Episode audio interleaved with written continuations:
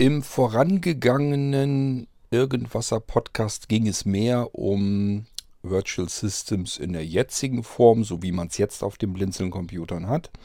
Und jetzt erzähle ich euch was, woran ich arbeite, damit Virtual Systems auch eben deutlich nochmal verbessert wird.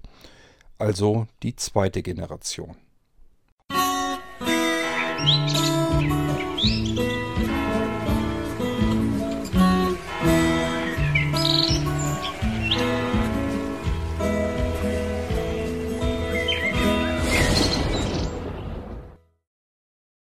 Zunächst einmal muss man immer sagen, wenn man etwas ähm, von vorne beginnt, dann hat das immer einen großen Vorteil, weil man dann die Fehler, die man bisher gemacht hat, oder es sind eigentlich keine Fehler, es sind nur Unschönheiten. Beispielsweise, dass vielleicht Dinge nicht einheitlich sind oder so.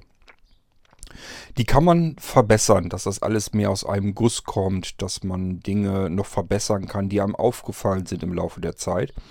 Und das wird bei Virtual Systems auch so passieren. Da sind so ein paar Sachen, die mich so ein bisschen stören einfach und äh, wo ich weiß, das kann ich besser machen. Generell ist also schon mal immer ein Vorteil, äh, wenn man frisch anfängt und das neu macht. Ähm, und dann von vornherein eben auf verschiedene Dinge achtet. Zum Beispiel möchte ich auch ganz gerne haben, dass sich Virtual Systems noch einerseits viel besser in die blinzeln Computersysteme integriert sage ich euch gleich noch was dazu. Und als zweites, äh, unabhängig von den Blinzeln-Computern genauso funktioniert, nämlich auf äh, den Molino-Versionen. Es wird Molino-Varianten geben von Virtual Systems. Das bedeutet auch, das ist ein Hauptfaktor, ich muss im Moment zusehen, dass ich Virtual Systems ähm, portabel hinkriege. Das ist erstmal, sollte man denken, gar nicht so ein großes Problem, denn es gibt ja ähm, VirtualBox natürlich auch in der portablen Version. Leider veraltet. Ähm, und es gibt ja auch den Virtulino schon. Der ist ja auf ähm, den Molino äh, Live-System oftmals schon dabei, wenn man so ein Android-System hat oder, oder auch das DOS-System oder äh, äh Adriane. Das kann man genauso gut auf einem ganz stinknormalen Windows-Computer, wo das Windows schon gestartet ist, auch booten, den Stick. Man kann sich den also auch schon anschauen, selbst wenn man den eigentlichen Rechner davon noch gar nicht gestartet hat. Das habe ich deswegen gemacht, für mich, um zu sehen, funktioniert das Bootsystem, ist alles in Ordnung, also als Qualitätskontrolle. Bevor ich euch die Sticks nämlich rausschicke und ihr mir ankommt und sagt, die funktionieren aber nicht, möchte ich wenigstens sicher gehen, doch, dass die wohl funktionieren und ähm, das könnt ihr im Zweifelsfall genauso gut mit der Geschichte testen, dass ihr es mit dem Virtualino einmal eben startet auf äh, eurem laufenden Windows-System. Schon wenn es da bootet, dann habe ich meine Schuldigkeit getan. Dann liegt es ähm, nicht am Molino, dass der nicht starten will, sondern dann müsst ihr bei eurem Computer nochmal weiter gucken. UEFI und das übliche Geraffel, damit der Computer eben von USB starten kann. Ähm, und zum Zweiten ist es natürlich auch eben genau dafür gedacht, ähm, dass wenn ihr den Computer gar nicht weiter gestartet kriegt von einem USB-Stick oder so, dann könnt ihr eben den Molino über Virtulino auch auf dem laufenden Windows starten und trotzdem benutzen. Das war so mein Hintergedanke an der ganzen Geschichte, warum es dieses Virtulino-System gibt. Ähm ich bin im Moment dabei, dann kann ich ja schon mal erzählen, wie weit ich jetzt eigentlich bin. Also ich habe jetzt das System so weit, dass ich es portabel machen kann. Ähm, es hat zum Beispiel von der eigentlichen Software von VirtualBox und so weiter her noch eine Schwachstelle gegeben, die musste ich wieder selber äh, ausmerzen. Das habe ich so hingekriegt, dass ähm, das Virtual Systems in der zweiten Generation sich einen Buchstaben krallt. Einen Laufwerksbuchstaben bei euch. Laufwerk V, V wie virtuelle Maschinen oder Virtual Systems oder wie auch immer ihr das nennen wollt, also ziemlich weit hinten im Alphabet, den Buchstaben versucht es für sich zu benutzen. Und zwar nur während es läuft. Ihr startet also ähm, das Virtual Systems äh, System Und das macht nichts anderes, als sein eigenes Verzeichnis als Laufwerk bei euch einzubinden. Das hat einen riesengroßen Vorteil, egal wo man jetzt dieses Virtual Systems hinkopiert auf dem Rechner. Der Pfad spielt alles keine Rolle mehr, denn er greift natürlich zu auf seine ganzen Sachen, die er braucht, über Laufwerksbuchstabe V, Doppelpunkt, und dann hat er seinen eigenen Pfad. Dann spielt das keine Rolle, wie der Pfad ist, weil er kann über, über das Laufwerk V kann er immer zu sich selbst direkt zugreifen und so kommen wir auch an die ganzen ähm, virtuellen Computer dran, eventuelle ähm, virtuelle Festplatten und und und, was da alles mit zusammenhängt. Ist ganz witzig eigentlich. Ähm, das hätte ich schon früher machen können. Äh, dieses Programm, mit dem man ein Verzeichnis zu einem Laufwerk machen kann, das habe ich nämlich schon seit ganz, ganz, ganz, ganz vielen Jahren auf äh, den Molinos zum Beispiel mit drauf. Da könnt ihr das auch mit benutzen. Findet ihr dort im, meist im Extras oder irgendwo ist das drin oder ein System. Irgendwo sind ja Zusatzprogramme drin, da ist das auch mit dabei. Äh, findet ihr, das heißt da glaube ich A. Laufwerk. Und dieses A-Punkt, das ist immer das, äh, was ihr ändern müsst. Also wenn ihr jetzt einen Laufwerksbuchstaben V haben wollt, dann müsstet ihr v.laufwerk.exe das Ding umbenennen. Und dann würde er dort, wo diese Exe-Datei drin ist, das Verzeichnis nimmt sie und stellt sie als Laufwerk zur Verfügung. In dem Fall eben A, beziehungsweise wenn ihr es umändert in V, dann eben als Laufwerk V. Das Ding habe ich also schon fertig und kann es jetzt sehr gut gebrauchen für Virtual Systems in der zweiten Generation.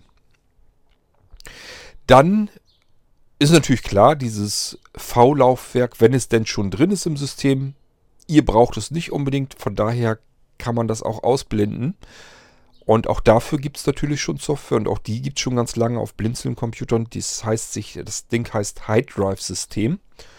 Und dieses High Drive System, wie gesagt, das gibt es auch schon ganz lange auf den Blinzeln-Computern. Und auch dieses kann ich hier jetzt wieder mit benutzen, um das Laufwerk V, das euch vielleicht sonst nur irritieren würde. Warum ist das plötzlich da? Das habe ich doch noch nie gesehen und dann ist es plötzlich da und irgendwann ist es plötzlich wieder weg.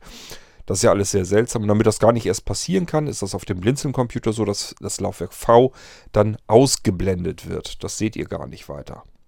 Und auch wie gesagt, diese Technik ist uralt. Gibt schon ganz lange bei Blinzeln High Drive System. Ja. Das sind so Komponenten, die kann ich jetzt wieder hervorragend gebrauchen für das, was ich vorhabe. Und das passiert mir ganz oft, dass ich Dinge, die ich schon vor langer Zeit entwickelt habe, dass ich die einfach nochmal wieder gebrauchen kann. Oftmals ist es nicht so, dass ich sie als Exe-Datei, so wie ich sie früher abgespeichert habe, gebrauchen kann. Aber ich kann in den Quellcode reingehen äh, der Datei kann mir die Funktionen einfach nochmal rausholen oder einfach eben gucken, wie hast du das damals eigentlich gemacht und programmiere das eben ganz schnell nach. Das ist viel besser und geht viel schneller, als wenn man ganz von Null auf, äh, anfangen müsste, von vorn.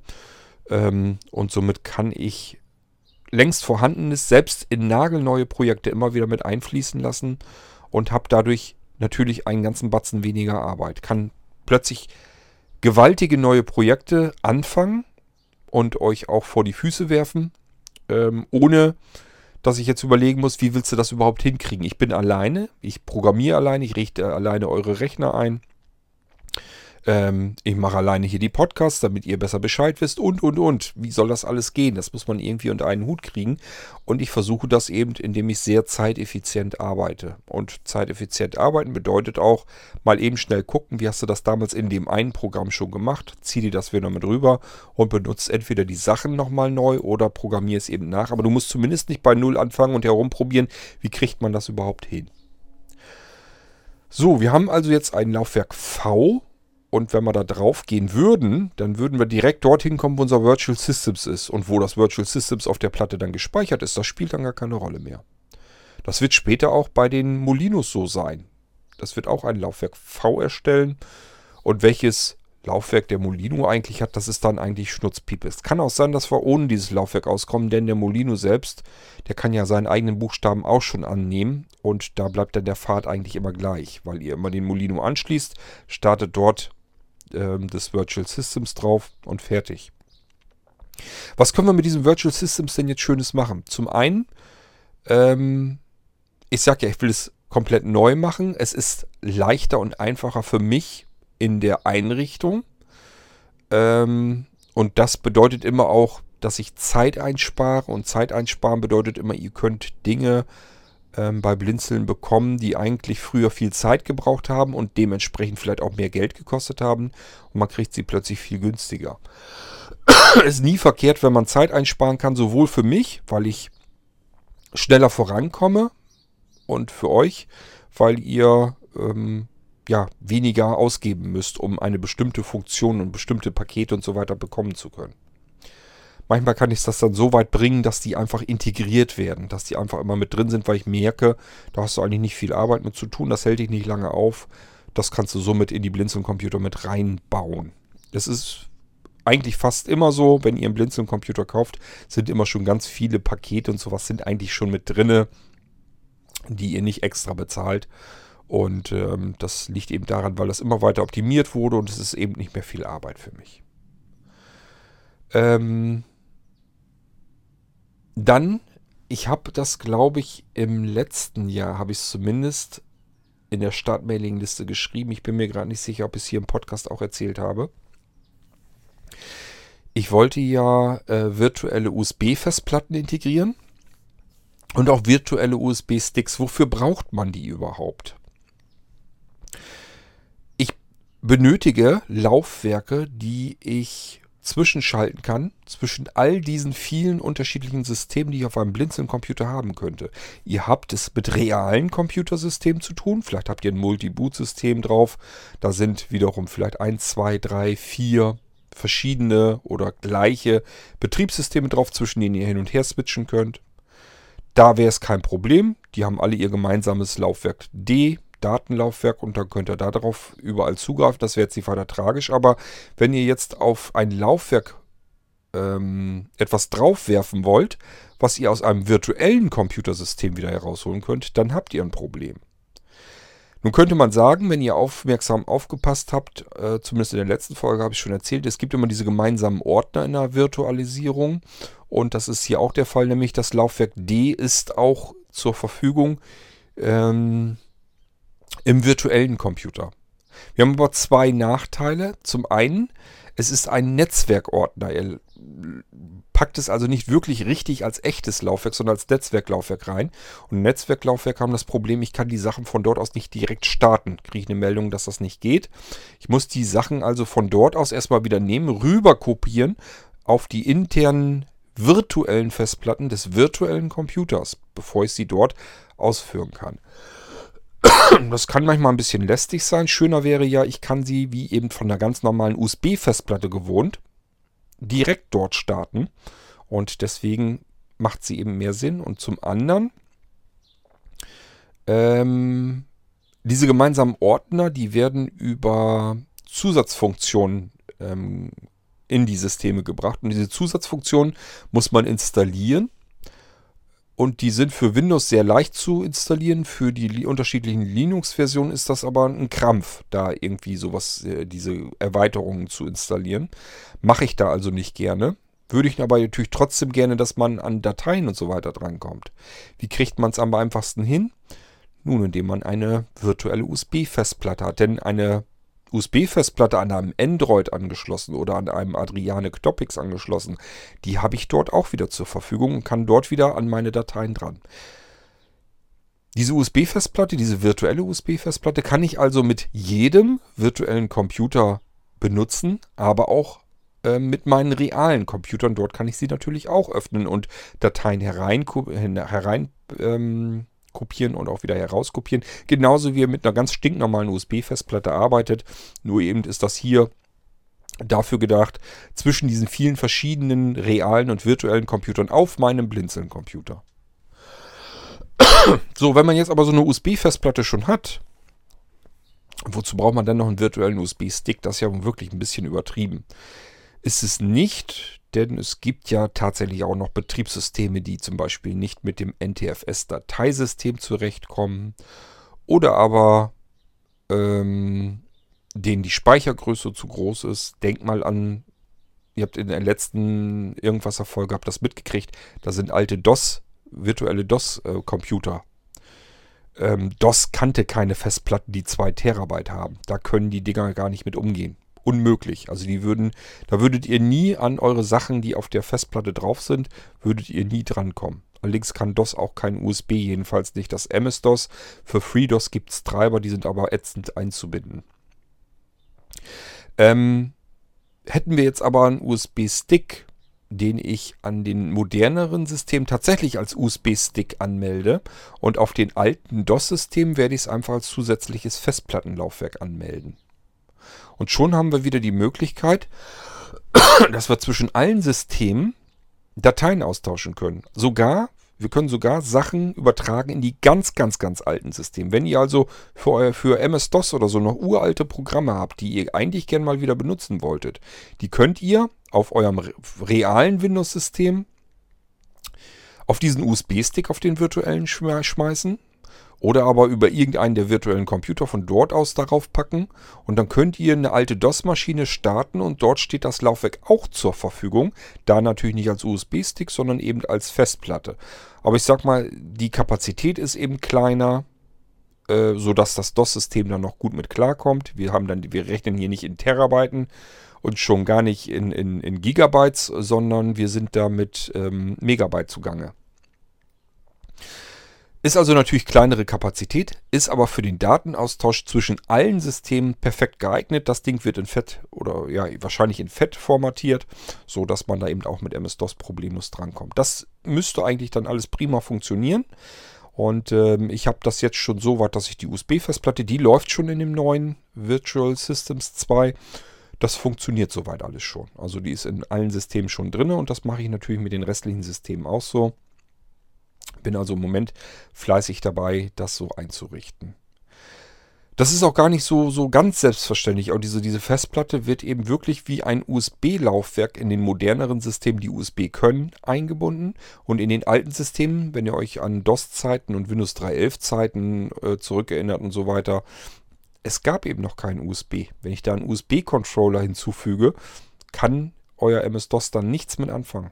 Aber ich kann andere Controller einbauen, sozusagen virtuell, ähm, die dann eben funktionieren. Und da kann ich das Zeugs dann eben äh, wieder draufpacken und habe die Sachen dann auch dort.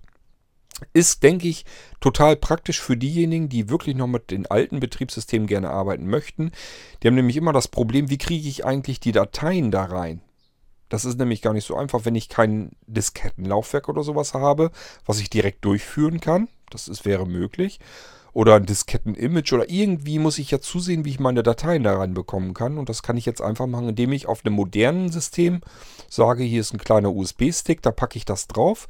Dann starte ich wieder eine alte Maschine und da ist es eine Festplatte. Der, das, derselbe Speicher mit denselben Dateien wird dort, da wird äh, aus dem USB-Stick plötzlich eine normale eingebaute integrierte Festplatte.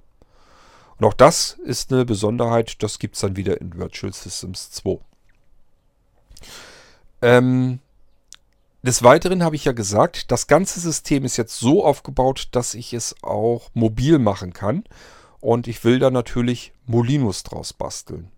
Ihr könnt dann, erstmal wird das so sein, dass ihr ein Molino, ähm, ja, einen virtuellen Computer auf einem Molino ähm, bekommen könnt. Und könnt ihn über euer laufendes Windows-System ganz normal mit Virtualino starten. Also könnt dort einfach mit dem virtuellen Computer ganz normal arbeiten. Hat eben den Vorteil, ihr habt auch dort mit der ganzen virtuellen Geschichte, mit diesem ganzen Virtualisierungszeug überhaupt nichts zu tun. Ihr kauft euch sozusagen einen virtuellen Computer, den ihr auf eurem realen Computer dann einfach nur noch starten müsst. Und habt mit dem ganzen Geraffel, was dafür zu nötig wäre, habt da gar nichts mitzukriegen.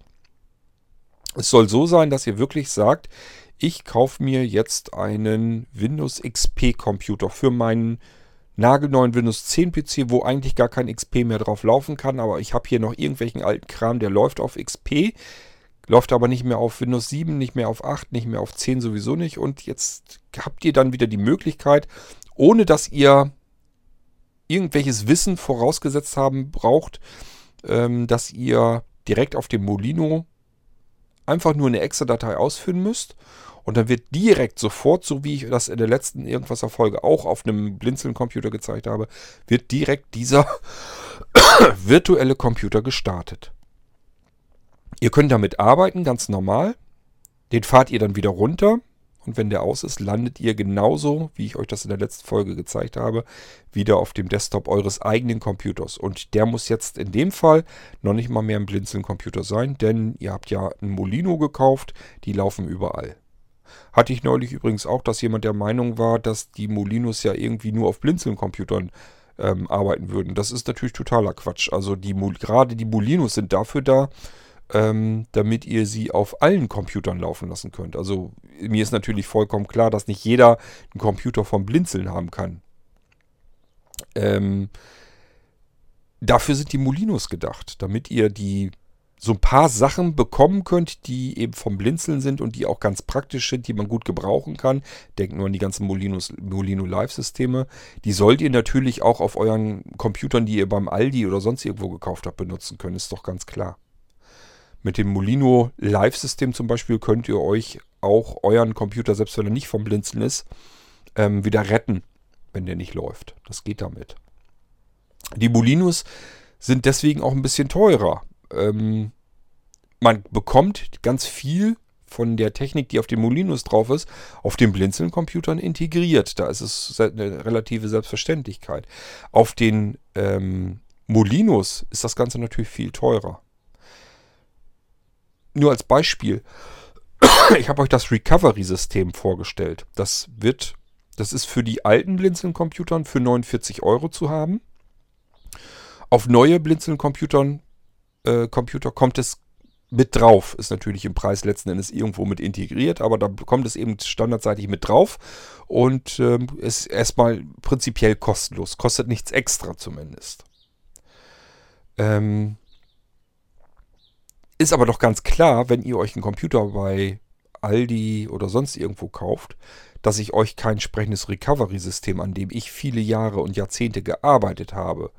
Das Projekt ist unter anderem von denjenigen mitfinanziert worden, die sich fleißig immer Molinos gekauft haben. Davon konnte ich das immer weiterentwickeln, dass wir in dieses Recovery-System gekommen sind. Das Recovery-System ist für Blinzeln-Computer gedacht und das wird es auch nicht für andere Computer so geben. Es sei denn, ich überlege mir das noch anders. Das weiß ich noch nicht.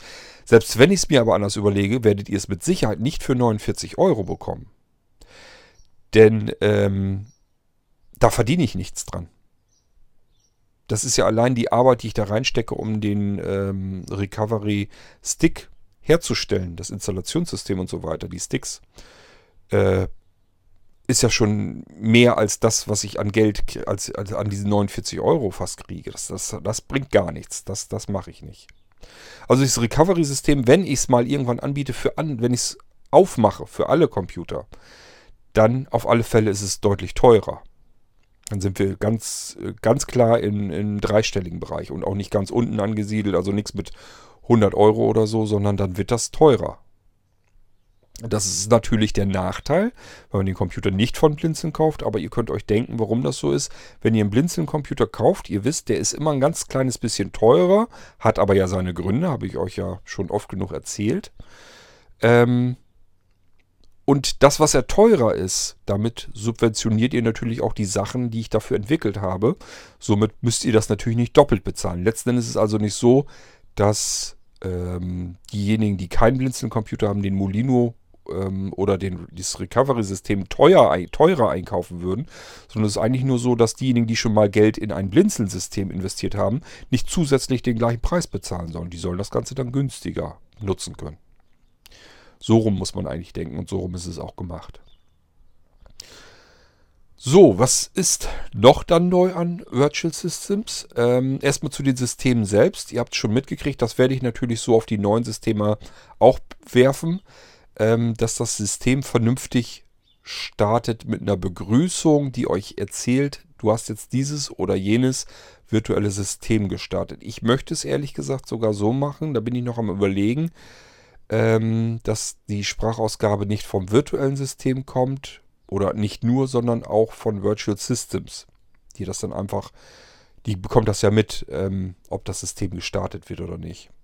Andererseits ich habe das ja gerade bei der letzten Folge ist es mir auch wieder aufgefallen. Eigentlich erzählt der NVDA Screenreader ja auch schon die ganze Zeit, was da gerade passiert, dass das System geladen wird und so weiter, dass es gestartet wird. Also eigentlich kann ich es mir fast schenken. Die Information, das System ist gestartet, die ist sicherlich nicht schlecht. Aber ähm, das soll dann auch reichen. Dann natürlich die ganze Geschichte mit NVDA und ähm, zusätzliche Hilfsmittel und so weiter, die will ich da noch reinbringen. Und die würde ich ganz gerne eigentlich lieber in ein Menü gießen. Also, dass ich auf dem Desktop nur ein Menü habe, Hilfsmittel ähm, oder sowas. Und da kann ich dann eben äh, nochmal eine Lupe, Desktop-Zoom, eine Invertierung, vergrößerten Mausfall und sowas gleich direkt aufrufen. Ähm, damit ich sofort, dann kriegt auch einen Shortcut, damit ich dann sofort auch als Sehbehinderter mit dem Ding sofort arbeiten kann. Also da sind noch so kleinere Detailverbesserungen. Dann habe ich euch in der letzten Folge schon erzählt, das ist mir sehr wichtig. Wenn aus irgendeinem Grund der Screenreader auf dem virtuellen Computer plötzlich nicht mehr funktioniert, dann sollt ihr auf dem eurem realen Computer oder, wenn es ein Molino ist, eben direkt auf den Molino eine Installationsdatei des NVDAs draufwerfen und dann einfach nur den virtuellen Computer starten. Der macht bei jedem Start einmal kurz eine Kontrolle. Ist dort eine Setup-Datei von NVDA vorhanden? Wenn ja, kopiere die rüber auf Laufwerk C beispielsweise und dann starte sie. Und wenn das passiert ist, dann fängt ja der ähm, Screenreader der NVDA auch an zu quasseln. Deswegen reicht das völlig aus. Dann könnt ihr nämlich den NVDA in einem Notfall, in einem Bedarfsfall, wenn der Screenreader, der da drauf ist, nicht mehr quatscht, beispielsweise weil Windows mal wieder ein Update sich gezogen hat und jetzt ist das plötzlich nicht mehr kompatibel, könnt ihr einfach die Installationsdatei auf euer reales Laufwerk legen.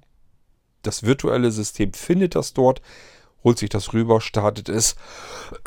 Der NVDA quatscht mit euch, ihr entert das Ding ein paar Mal durch und habt dann die aktuelle Version drauf installiert. Ist also, denke ich, eine ganz nette Geschichte. Das werden wir auf alle Fälle so machen. Ich bin sogar am Überlegen, ob ich das irgendwie so mache, dass wir einfach ein Verzeichnis machen und alles, was ihr da reinwirft, holt sich das Ding rüber und startet es. Dann haben wir nämlich auch diejenigen erschlagen, die vielleicht sagen, mit dem Screenreader arbeite ich gar nicht, ich brauche eine Vergrößerungssoftware. Aber dann könnt ihr euch die da auch reinschmeißen. Und wenn die nur durch das Aufrufen des Setups auch schon so weit kommt, ähm, dass ihr wieder weiter arbeiten könnt, dann ist ja alles in Butter. Also es gibt ganz viele Möglichkeiten, ähm, euch zu helfen. Ich persönlich merke das hier auch. Ich muss ja die virtuellen Systeme noch einrichten. Es ist ein Krampf, weil ich ja natürlich auch nicht mehr gerade wirklich Sehrest habe. Und diese Einrichtung mit meinem ganz geringen Sehrest ist ein einziger Krampf, kann ich euch nur sagen. Also ich wäre schon längst weiter. Ich habe bisher das zweite System eingerichtet und ich wäre schon längst ähm, einen ganzen Zahn weiter, wenn das vernünftig gehen würde. Aber ich komme mit meinem Sehrest eben leider auch nicht ganz gut voran. So, aber diese Tücken, die will ich euch dann alle ersparen. Das heißt, ich programmiere da noch ein bisschen drum herum, sodass man so ein paar Automatismen drin hat, ähm, dass man Hilfe hat, wenn, wenn man die braucht äh, und irgendwas nicht mehr richtig geht. Das ist ja jetzt auch vorgekommen. Ich hatte euch schon gesagt, das Beispiel mit dem Wolfgang, mit dem Windows 7, ein paar Updates, NVDA geht nicht mehr. Und jetzt muss ich ihm leider sagen, wie er das irgendwie mit sehender Hilfe machen kann. Das ist doof. Eigentlich möchte ich das gar nicht, dass man auf einem Blinzeln-Computer eine sehende Hilfe braucht. Habe ich einfach nicht dran gedacht, dass es einfach passieren kann, dass die Windows 7 Maschine Ewigkeiten nicht mehr gestartet wird dann plötzlich irgendwelche Updates installiert und der NVDA da ja noch drauf ist und vielleicht nicht so schnell nachkommt beim Aktualisieren, dass das alles gar nicht richtig klappt und dann quatscht der nicht mehr. Ist natürlich blöd. So, da werde ich mir also in Virtual Systems 2 werde ich mir eine Lösung dafür einfallen lassen, damit man das immer wieder selbstständig in den Griff kriegen kann. Dann würde ich ganz gerne, dass man virtuelle Systeme direkt auf dem Computer starten kann so, dass man es im Zweifelsfall sogar noch nicht mal mehr merkt, dass man überhaupt ein virtuelles System startet. Ähm, ja, ich versuche euch das mal zu erklären. Wir haben es ja heute mit Technik, mit Hardware in den Computern zu tun, die ältere Windows-Systeme gar nicht mehr starten können. Äh, es gibt schlicht und ergreifend keine Treiber. Die ganzen Hersteller ähm, weigern sich noch länger, so viele verschiedene unterschiedliche Treiber zu basteln und die wollen eigentlich am liebsten nur, dass man Windows 10 draufpackt, in, in, in 64-Bit und dann soll es das gewesen sein. Dann brauche ich nur noch pro Hardware-Komponente einen einzigen Treiber zu erstellen und muss nicht diesen riesen Aufwand betreiben, um immer so viele unterschiedliche Treiber zu basteln. Das ist der Weg, den die Hersteller gehen. Die versuchen eben auch Kosten einzusparen, wo sie es können. So, und Intel hat schon vor drei Generationen gesagt, wir wollen Windows 7 nicht mehr unterstützen. Ich glaube, Windows 8 geht auch mittlerweile schon nicht mehr, da bin ich mir aber jetzt nicht ganz so sicher.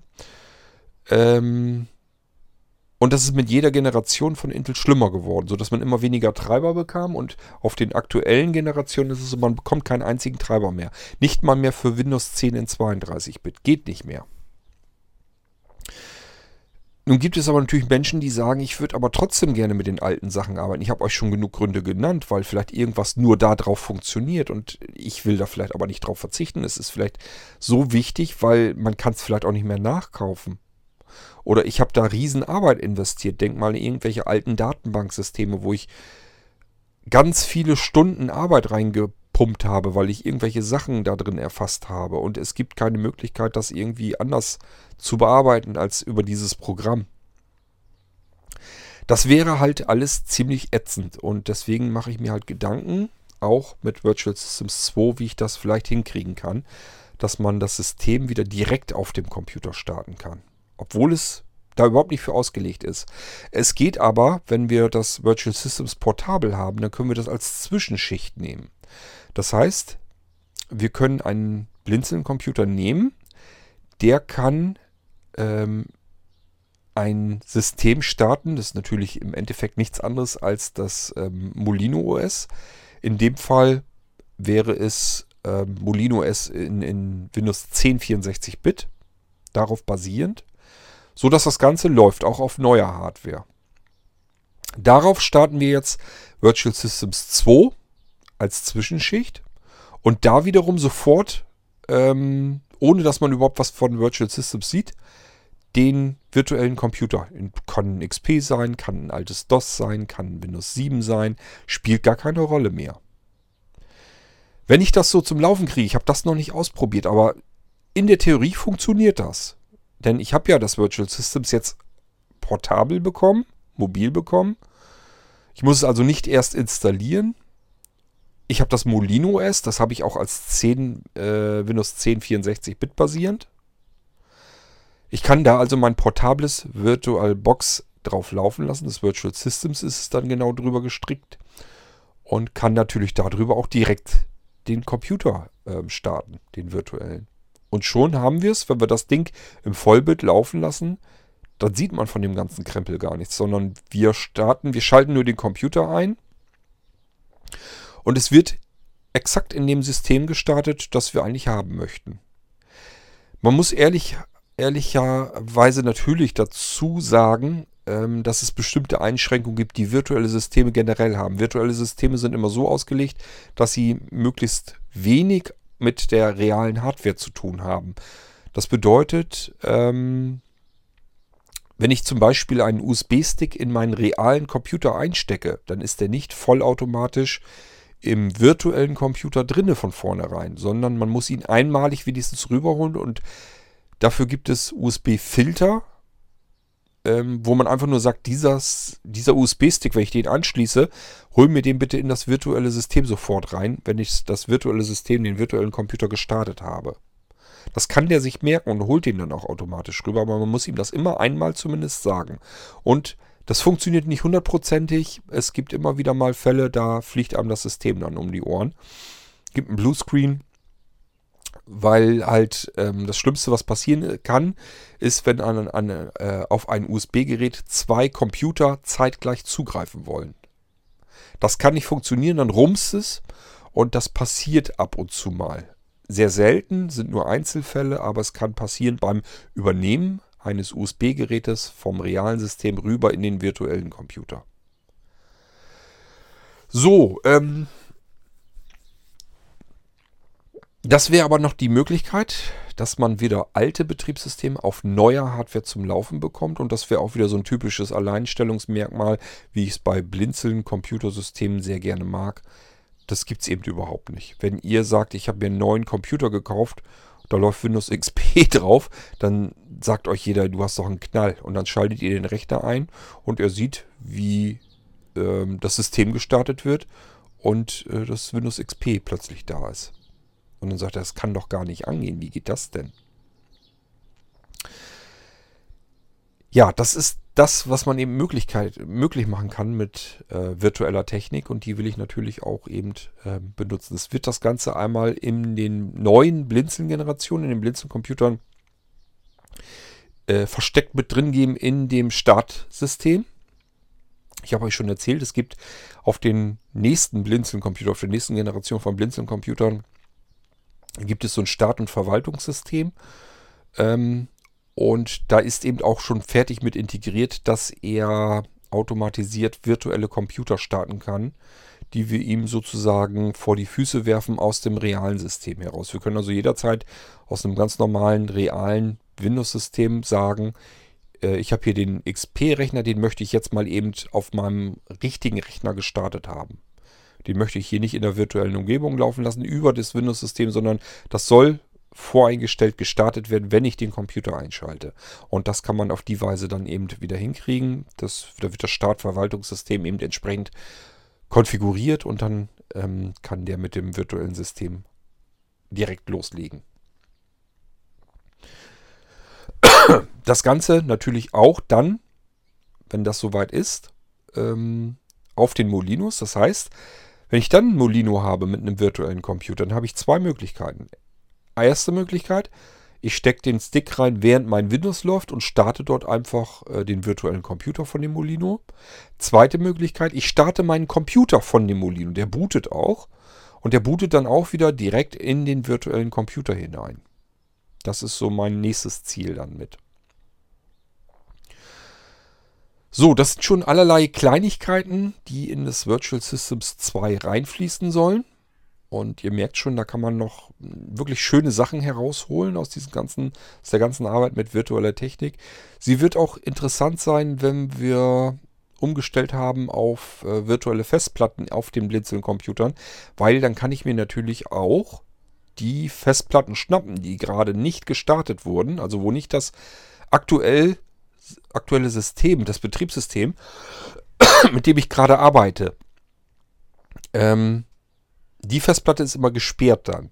Also wenn ich das System, wenn ich Windows 10 gestartet habe, die Festplatte, wo das Windows 10 drauf ist, die virtuelle Festplatte, die ist dann gesperrt. Da kann ich jetzt nicht noch zusätzlich einen virtuellen Computer damit laufen lassen. Aber alle anderen Systeme, die ich ja vielleicht noch drin habe, es wird ja ein komplettes, richtig geniales Multi-Boot-System werden, ähm, dann kann ich die ganzen anderen virtuellen Festplatten auch natürlich in einem virtuellen Computer auch nochmal starten, auf dem Windows 10, was schon gestartet wurde.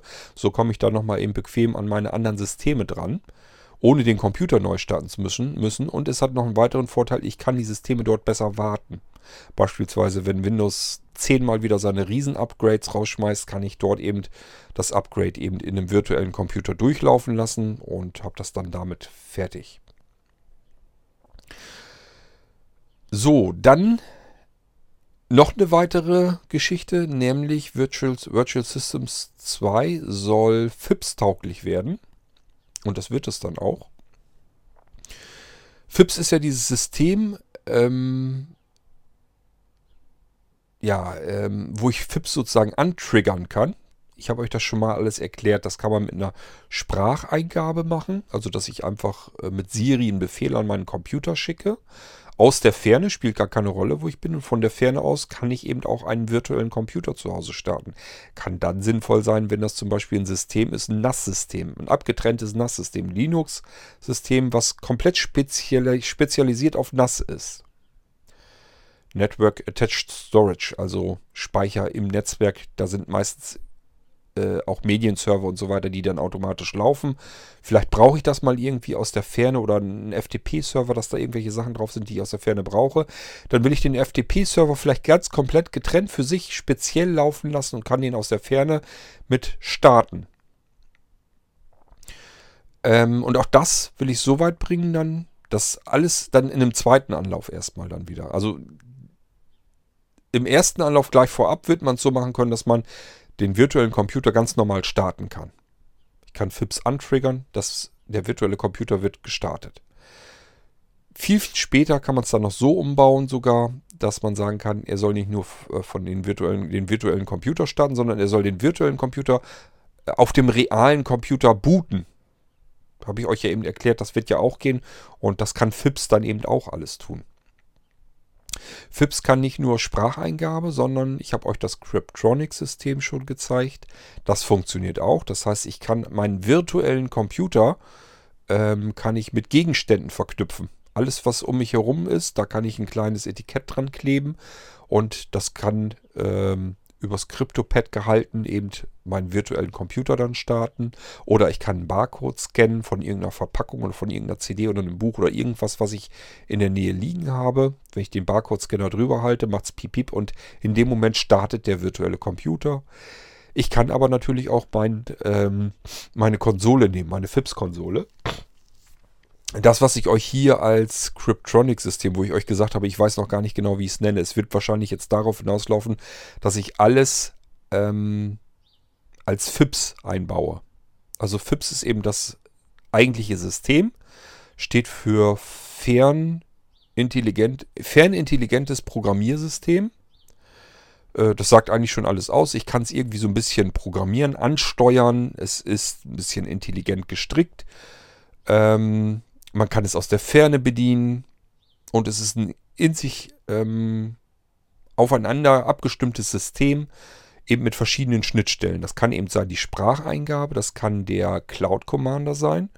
Das wäre also eine kleine Software, die in der Cloud drin ist, die von jedem anderen Computer aus eben starten kann. Dann kann ich die Befehle mir einfach aussuchen, wie so eine Fernbedienung für den Computer, den Blinzeln-Computer zu Hause liegt einfach bei mir irgendwo in irgendeinem Cloud-Speicher. Welchen ihr nehmt, ob ihr iCloud nehmt, Dropbox, äh, Google Drive, spielt alles überhaupt keine Rolle. Einfach da drauf.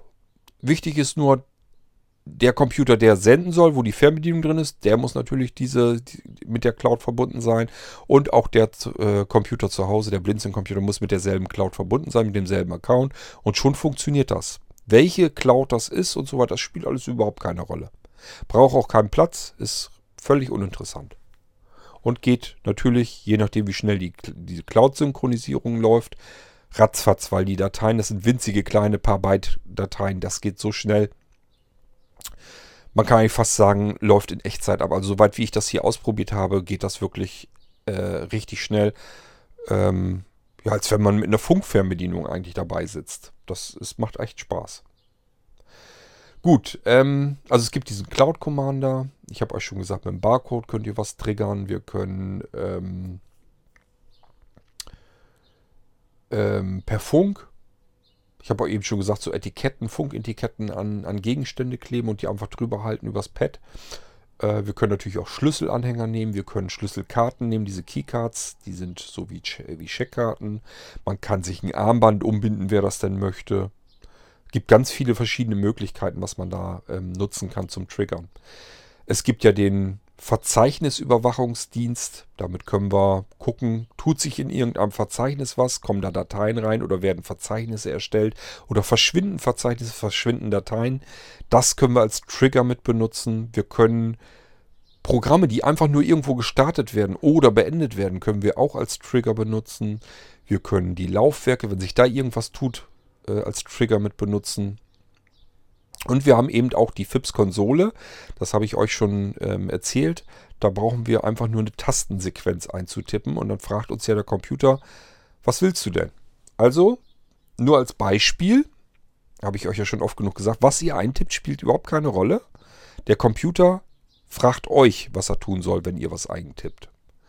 So, und das nutzen wir jetzt hier auch um einen virtuellen Computer zu starten. Wir haben zum Beispiel einen virtuellen Computer von Virtual Systems äh, mit Windows 7 drauf.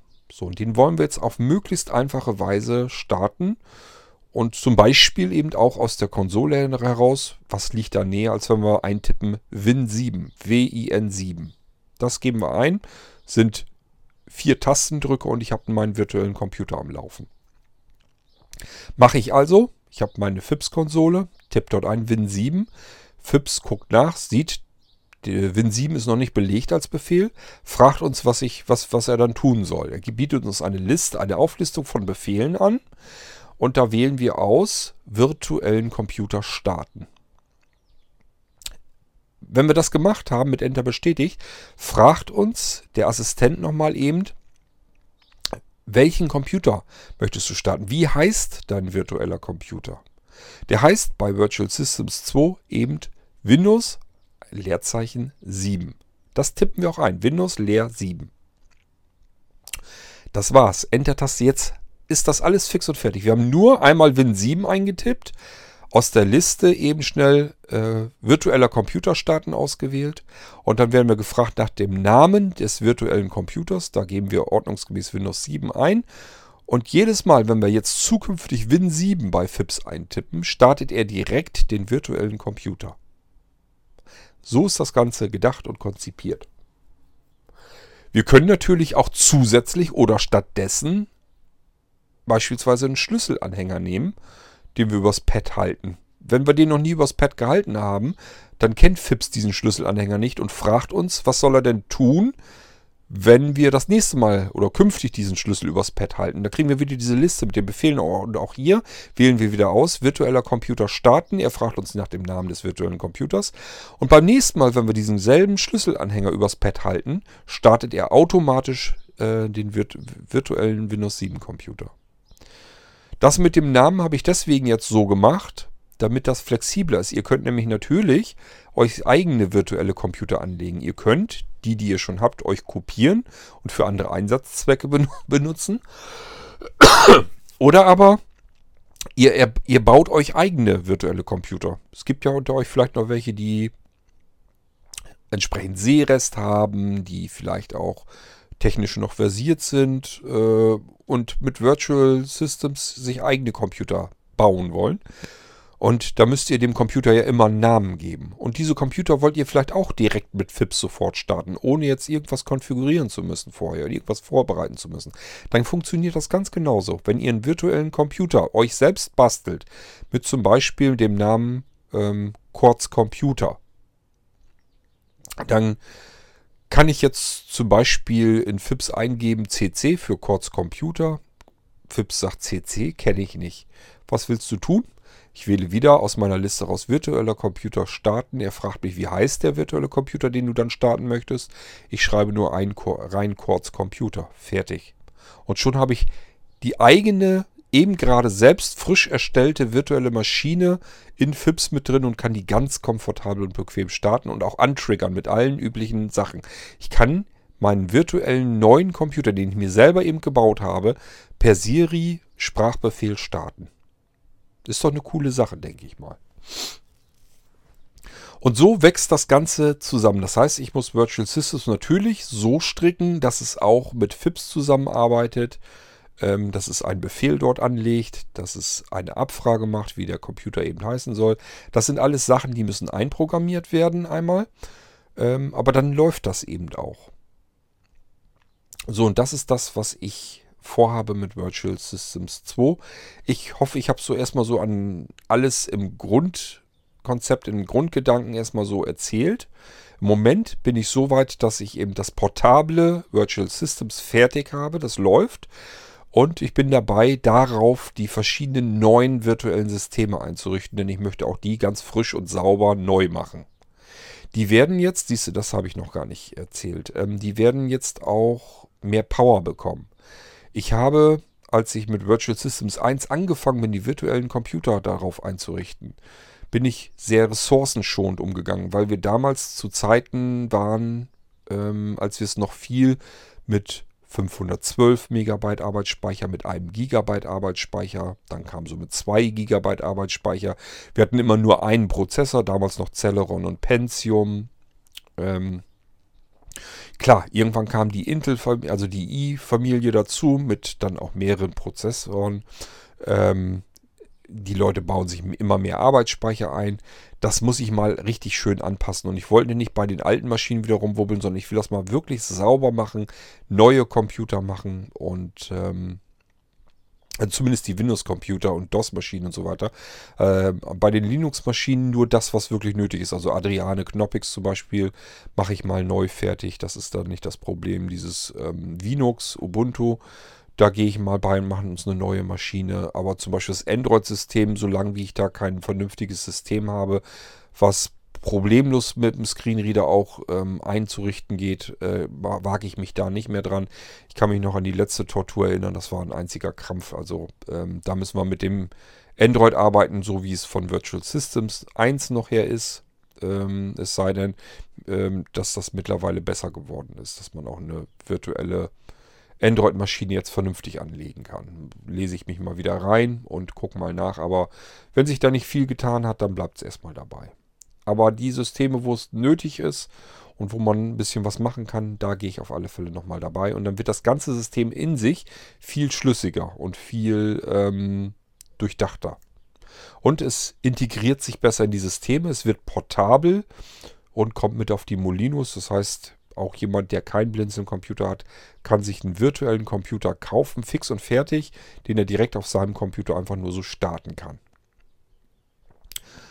So ist es gedacht und gleichfalls eben, wie ich auch schon sagte, dass man einen virtuellen Computer direkt auch als System auf einem Computer starten kann. Da wird also gar nicht erst mehr erst ein Windows zwischen ähm, gestartet und ich muss dann wieder den virtuellen Computer ausführen, sondern ähm, Im Untergrund sozusagen wird das Molino-System zwar gestartet, da sieht man aber gar nicht weiter was großartig von Windows. Da wird sofort der virtuelle Computer drüber gelegt im Vollbildmodus und man kann ganz normal arbeiten. Das sind die Sachen, die ich mit Virtual Systems vorhabe. Ihr wisst, wie weit ich jetzt bin. Ihr wisst, was ich schon gemacht habe. Und ihr wisst, was ich noch vorhabe. Sind also auch noch ein paar Sachen natürlich zu machen. Es wird auch nicht alles auf einmal fertig, so nach und nach, aber ihr merkt, es tut sich ständig was. Immer werden wieder zwischendurch Sachen fertig und dann sage ich euch natürlich dann auch Bescheid. Aber zwischendurch halte ich euch auch ganz gern auf dem Laufenden, damit ihr wisst, wohin die Reise so ein bisschen geht, wo ich gerade am Gange bin, wo ich am Arbeiten bin, was ich vorhabe, was ich eigentlich als Ziel habe. Und dann wollen wir mal schauen, wo wir hinkommen. Gut, so, das war das sozusagen war, hatten wir jetzt eigentlich einen Zweiteil und davon war das der zweite Teil. Es ging um Virtual Systems. Im ersten Teil, in der vorangegangenen Folge, habe ich euch so ein bisschen gezeigt, wie es im Moment läuft. Und prinzipiell funktioniert es weiterhin so. Ihr könnt einfach nur einen Computer starten, müsst euch mit der ganzen Virtualisierung überhaupt nicht weiter mit beschäftigen und befassen, könnt ganz normal mit dem Ding arbeiten, fahrt ihn wieder herunter und dann ist das Ding mit der virtuellen Geschichte komplett für euch erledigt. Ihr müsst gar nicht wissen, was ein virtueller Computer ist, wie das funktioniert, was man da wie bedient oder wie man den einrichtet. Soll erstmal, erst, es geht immer darum, dass ich als Einsteiger, als, als ähm, normaler Computerbenutzer sowas einfach mit benutzen möchte, ohne äh, mich gleich reinlesen zu müssen. Irgendwelche dicken Handbücher oder so lesen zu müssen, Dokumentation oder im Internet zu recherchieren oder was auch immer. Das möchte ich eigentlich nicht. Ich möchte am liebsten direkt loslegen und arbeiten können. Das soll man bei den Blinzeln-Computern tun und das ist auch mit den Virtual Systems so, mit dem virtuellen Computer. Gut, so, dann ähm, war es das von meiner Seite den zweiten Teil nochmal Informationen, was ich mit Virtual Systems 2 vorhabe. Ja, im Moment bin ich dabei, Windows Vista zu installieren. Und ähm, wenn man die alten Systeme mal wieder installiert, merkt man erst, was sich da alles geändert hat und doch getan hat. Man denkt dann immer, ja, es war ja, das kennst du alles von früher her und das hat ja damals schon eigentlich so weit funktioniert. Und man sieht dann doch, ähm, wie, wie altbacken einem das eigentlich alles erscheint. Das ist, wenn man fertig ist mit der Einrichtung, ist das gar nicht so schlimm. Dann sieht der Desktop so ungefähr wieder aus, wie er heute auch aus, aussieht. Aber ähm, erstmal so von der Installa vom Installationsprozess her und so weiter, man sieht wirklich, dass da wirklich ähm, sich was getan hat. Dass das auch immer stetig ein bisschen weiterentwickelt wurde. Nun gut. Ähm, vielleicht auch wichtig zu wissen, ich mache nur virtuelle Computer mit 32 Bit weil da die 64-Bit überhaupt keinen Sinn ergeben. Ähm, weil ich keine virtuellen Computer über 4 GB Arbeitsspeicher einrichten werde. Das ist einfach Stuss. Ähm, 4 GB macht bei manchen, in manchen Fällen wirklich Sinn. Mehr macht aber wirklich keinen Sinn, weil diese 4 GB, die knappst du von dem realen Computer ab. Und eigentlich wird das nur spannend bei Windows 10. Da kann ich mal ein bisschen mehr Arbeitsspeicher gebrauchen. Aber wenn ich Windows 10 benutzen will, benutze ich es wahrscheinlich sowieso schon auf dem neuen Computer. Da muss ich gar nicht mit Virtual Systems arbeiten. Es wird auch einen virtuellen Windows 10 Computer geben, aber der wird eben 32-Bit haben.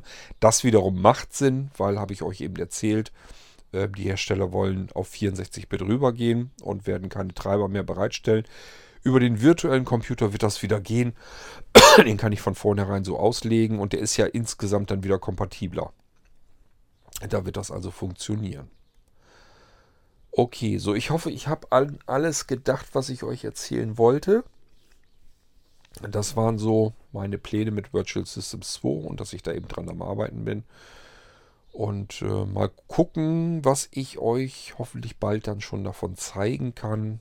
Ich muss jetzt im Prinzip erstmal nur die virtuellen Systeme alle fertig kriegen. Das wird aber lange dauern, weil die allein diese Update-Prozeduren und so weiter, das ist alles grauenvoll und langatmig. Aber ja, das kann immer so nebenher laufen. Der Computer läuft die ganze Zeit durch. Ab und zu gucke ich mal drauf, dann lasse ich ihm wieder Updates installieren. Vorteil ist, man kann mehrere virtuelle Maschinen gleichzeitig laufen lassen, die sie dann ihre Updates ziehen und so weiter. Also das ist schon okay, so das kann man wirklich nebenbei einfach so laufen lassen, zwischendurch immer mal wieder draufschalten mit dem iPad, gucken, wo kann ich wieder ein paar Klicks machen und dann geht es wieder weiter.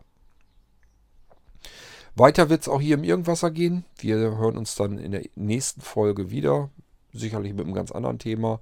Wenn ihr Fragen zu irgendwas habt, dann fragt bitte auch hier zu Virtual Systems. Wenn ich euch irgendwas noch beantworten soll, dann tue ich das gern. Und bis dahin würde ich sagen, wir hören uns bald wieder. Macht's gut. Tschüss, sagt euer König Kort.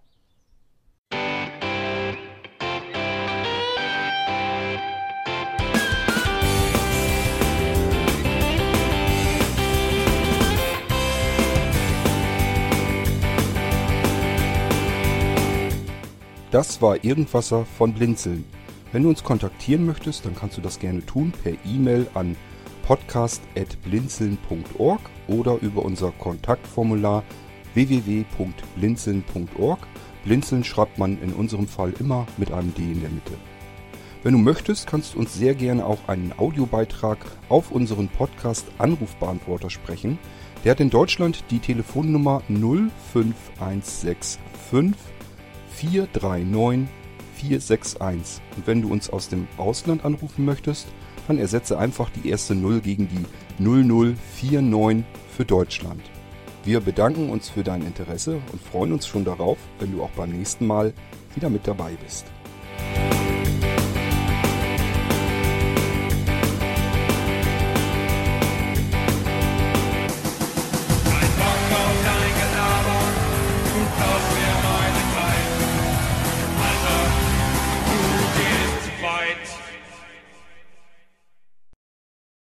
Passt mir ganz gut, dass ich doch noch was vergessen habe. So können wir wieder einen kleinen Hidden Track machen, damit wir über die Stunde auch rüberkommen. Ich habe eben geguckt, war irgendwas bei 57 noch was. Aber ich kann ja noch was erzählen, nämlich, ähm, dass Virtual Systems auch noch insgesamt um virtuelle Technik erweitert wird. Das heißt, man wird ein virtuelles CD-ROM-Laufwerk bekommen. Denn man kann mit, dem, mit der nächsten Generation von Blinzeln-Computern kann man beispielsweise ähm, von ISO-Dateien den Rechner booten. Das wird gehen. Das ist der erste Computer, der das von Haus aus einfach so kann. Man legt eine virtuelle CD ein in ein virtuelles CD-ROM-Laufwerk. Das ist auf einem laufenden Windows gar nicht so ungewöhnlich. Da gibt es ja Software dafür. Bei Blinzeln ist es aber so, ich lege es ein. Das sehe ich gar nicht weiter. Das virtuelle Laufwerk muss gar nicht unbedingt angezeigt werden. Aber wenn ich jetzt den Computer neu starte, dann findet das eben ähm, das Startsystem des Blinzeln-Computers, die Firmware, und sagt sich, oh hoppla, ich habe hier eine ISO-Datei eingelegt bekommen, für zum, um, um davon booten zu können. Und dann geht's los, dann startet es davon. Genauso das Handling mit virtuellen Festplatten und so weiter. Das will ich auch in Virtual Systems einbauen. Dann benutze ich hier selber etwas, um ähm, diese ganzen Bootgeschichten so. Ich habe ja ganz viel mit Bootsystemen hier zu tun. Wenn ihr an eure Molinos denkt oder an äh, die nächste Generation von Blinzeln-Computern oder an virtuelle Computer. Alles muss ja irgendwie booten können, muss ja starten können. Damit ich das vernünftig von vornherein testen kann, ohne jedes Mal einen Computer irgendwie auszuschalten. Um einfach nur zu sehen, geht es denn überhaupt generell? Arbeite ich hier mit einem angepassten QEMU, das extra dafür da ist, damit ich sagen kann, zum Beispiel, teste das jetzt auf einem UEFI, teste das auf einem BIOS, teste das äh, mit einem Master Boot Record, teste das mit einem GPT, teste das. Äh, also gibt verschiedenste Einstellungsmöglichkeiten. Ich kann das erst alles konfigurieren, auf welchem virtuellen Computer ich das sozusagen eben schnell mal booten lassen will und sage dann direkt jetzt boote. Und dann kann ich mir das angucken am Bildschirm, was dann passiert. Das kann ich eventuell dann auch mit einbauen. Genauso wie richtige virtuelle CD-ROM-Laufwerke. Eigentlich möchte ich ganz gerne auch nochmal dabei gehen, dass man virtuelle RAM-Disks äh, sich basteln kann. Davon habe ich euch schon mal erzählt. Ähm, das kann man jetzt auch schon. Ist auf den Blinzeln-Computern drauf. Ist aber eine Bedienoberfläche, die, ja, ich finde nicht sehr einsteigerfreundlich ist. Das kann man besser machen. Da mache ich mich nochmal dran zu schaffen, ähm, damit man das ein bisschen komfortabler alles hat und ein bisschen einsteigerfreundlicher. Aber dann kann man eine RAM-Disk bauen, kann man virtuelle Laufwerke, virtuelle Festplatten, virtuelle CD-Laufwerke und so weiter bauen. Und das alles wird auch mit in Virtual Systems reingegossen, sodass man mit virtu virtueller Technik allgemein eben zu tun hat. Und das soll dann Virtual Systems sein. In der zweiten Generation. So, nun habe ich euch wirklich genug davon erzählt und wir sind noch über die Stunde rüber. Also, bis dann. Ciao.